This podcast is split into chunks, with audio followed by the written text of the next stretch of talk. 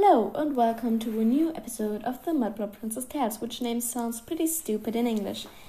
Yes, this is the English episode no one waited for, so if you didn't listen in English class, please skip this podcast or listen to another one. I'd like to do a I just talk about what comes in my mind episode today. I know I'm doing this all the time, but I think you know what I mean, right? Anyways, I hope so. oh, by the way, this episode is scripted. Well, I wrote a paper with some sentences. I've got only one reason for that. I think I would start talking German without noticing it if I didn't have a script. I also think this episode will be much shorter, very much shorter, because I'm too lazy to write a really long script in holidays, okay? Alright, enough about the script. So let's talk about what I did since the last episode.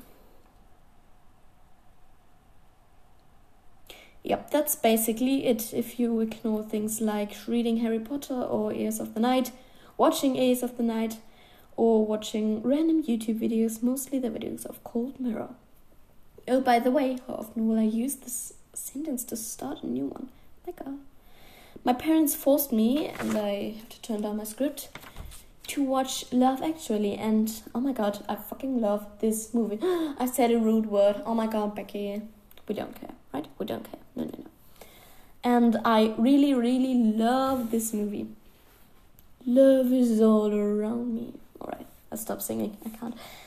Um, I know Christmas is over for some days, but I don't really care. It's a British movie about seven small stories about different kinds of love, and you know, it's a movie with Alan Rickman in it, so it only can be perfect because every movie with Alan Rickman as an actor is just perfect, right?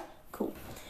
Um, enough with Love Actually because I would like to do a podcast just for that and probably in German. Well, enough with that. Let's talk about the fact that it's snowing in Bremen at this very moment, or when I wrote the script, because it's not really snowing anymore. More like raining.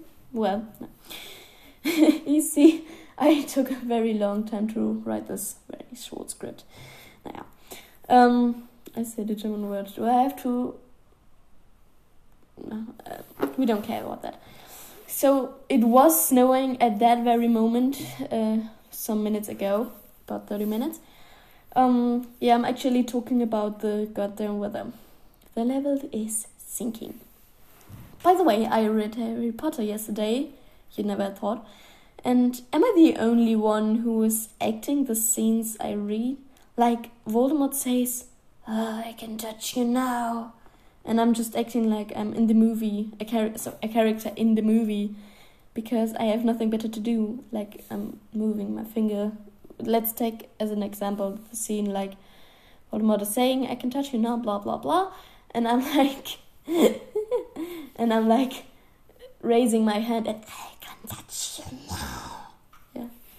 Probably that's um, only me guess I really guess I'm the only one. So welcome at this podcast, you three.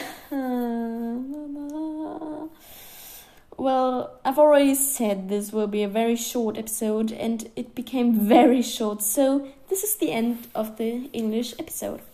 I will probably do more like these, and of course the classy ones in German, where I will explain more about the English episodes. Though, yeah, English is a very difficult language so that everyone understands what is happening in this English episodes. I think you understand that. So hopefully you like the first English episode and to quote Cold Mirror at this point, hopefully I hear me, you hear me.